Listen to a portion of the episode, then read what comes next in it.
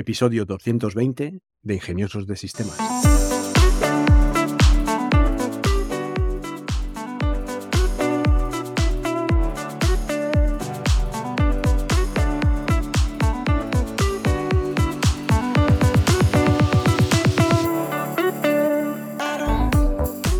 Hoy es viernes 17 de febrero de 2023 y os voy a contar una herramienta.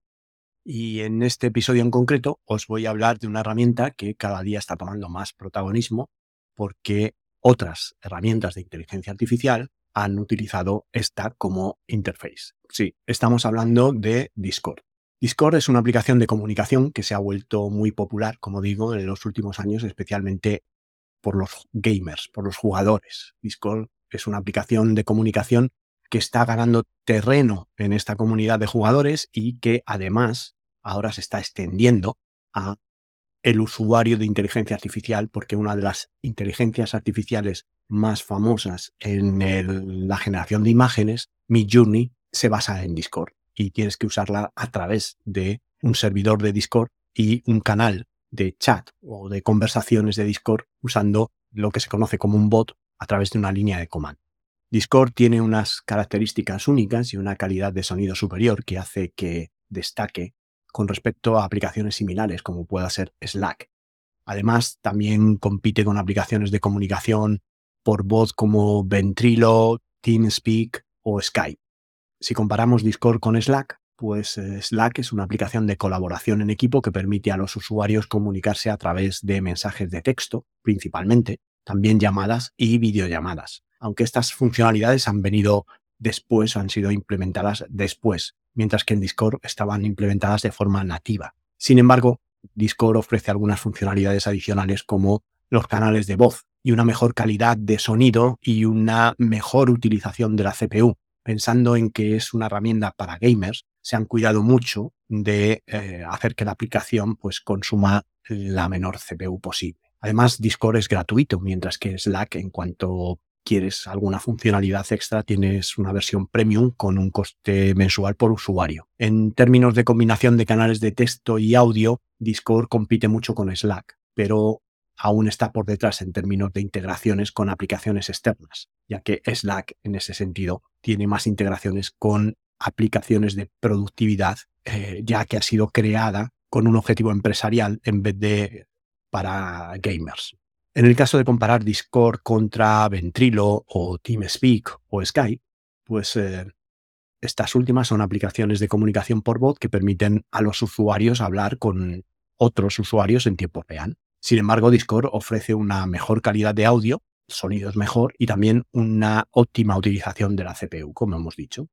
Además, Discord permite a los usuarios conectar también con aplicaciones externas, cosa que Ventrilo, TeamSpeak y Skype no, y en este caso es más integrable con aplicaciones externas que mejoran la productividad que no es posible con sus competidores. También permite a los usuarios crear canales de texto, lo que le da más versatilidad en comparación con estas aplicaciones. Ventrilo y TeamSpeak no lo permiten, Skype sí te permite crear eh, canales de texto, conversaciones de chat por texto, además de hacerlo por voz.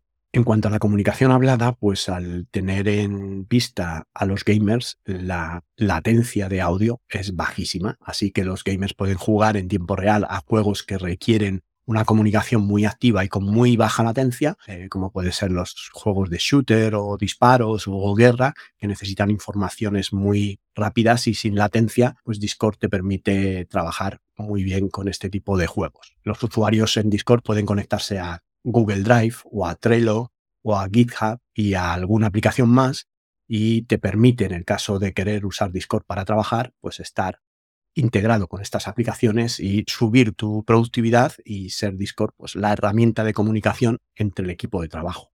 También tiene una cuestión muy interesante que es la posibilidad de crear bots y puedes integrar estos bots en tus servidores y de esta manera pues puedes facilitar a los usuarios o a tus compañeros de trabajo el automatizar tareas repetitivas como enviar un mensaje de bienvenida a un nuevo miembro o eh, cada vez que suceda pues, que haya un evento pues eh, que mande un mensaje de anuncio de este evento. Y los bots también pueden ayudar a los usuarios a mantener un registro del progreso en estas tareas por lo que hasta cierto punto se podría utilizar para gestionar proyectos o monitorear la actividad dentro de estos proyectos y actividades diarias.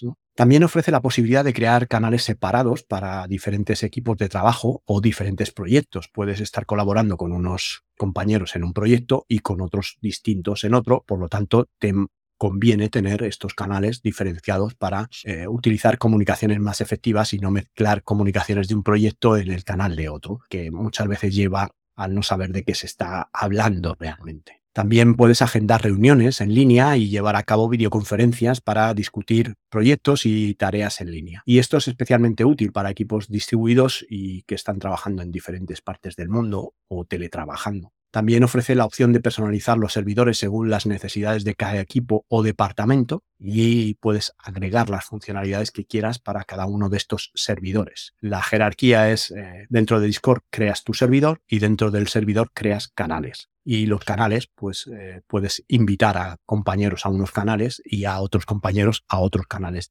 diferentes pero puedes crear también tantos servidores como quieras y personalizar las funcionalidades de cada uno de estos servidores. También tienes un plan Nitro que pagas alrededor, bueno, pues, o 5 o 10 euros mensuales y ofrece ventajas como compartir pantallas a resolución de Full HD o subir archivos de hasta 100 megas de tamaño por si quieres subir vídeos grandes o personalizar el número de usuarios, usar emojis avanzados o mejorar el, servidor favorito y, hacerlo Nitro, convertirlo en Nitro.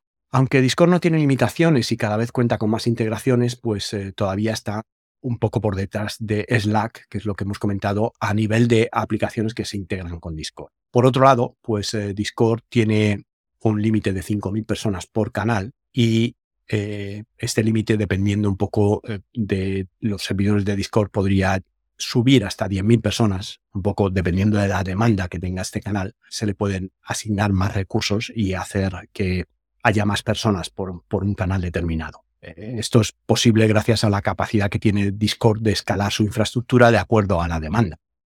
A medida que más usuarios se unan a un canal, pues la plataforma es capaz de proporcionar más capacidad necesaria en el caso de que obviamente sea un servidor Nitro eh, que tiene estas ventajas ya que estás pagando la infraestructura.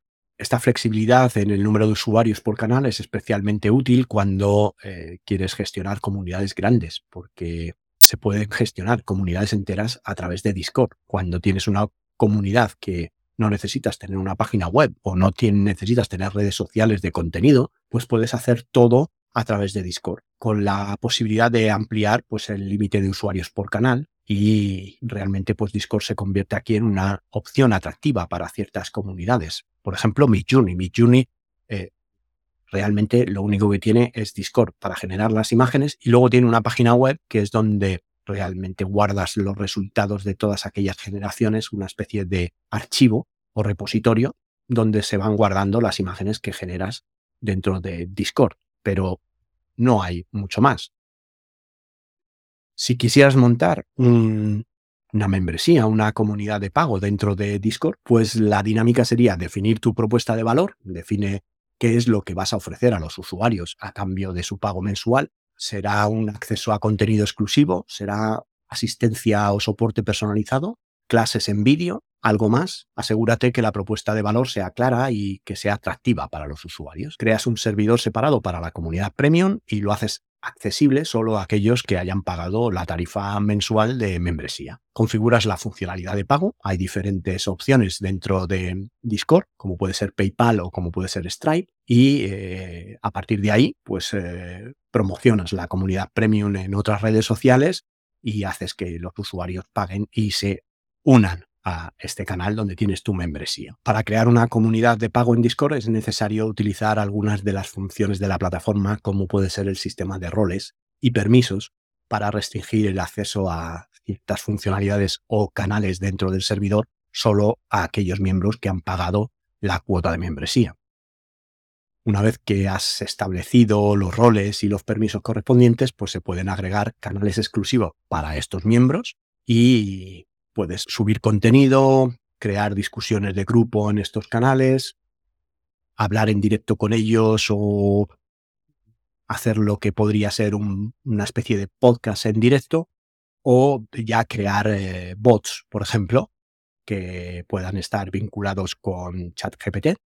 Y en ese caso, pues tú has entrenado lo que sería el GPT-3 o cualquiera de los modelos que te ofrece OpenAI, lo has entrenado con una serie de textos que conllevan el conocimiento o tu conocimiento y tu experiencia en un determinado sector de mercado y podrías pues que responder a sus preguntas en, dentro del canal premium de la membresía. Las aplicaciones que he visto que vienen usando Discord como interface de uso para generación de imágenes, por ejemplo, a través de inteligencia artificial, pues serían Midjourney y Blue Willow. Esta última es gratuita y la verdad es que está muy interesante, está basada en Stable Diffusion y va a elegir el mejor modelo generativo dependiendo del prompt que estés utilizando. Esto ya iremos viendo en próximos episodios. Y ya para finalizar este episodio, recordarte que si tienes alguna pregunta, si quieres poner en marcha algún proyecto, en tenoritas.com dispones de un servicio de asesoría tecnológica personal que por el precio de un par de cafés te resuelve las preguntas que haces con todo lujo de detalles. También te invito a seguirnos en nuestro canal de Telegram para ver contenido más visual y más específico que es difícil de explicar en un podcast. Por mi parte, no mucho más, agradeceros otra vez que estéis ahí,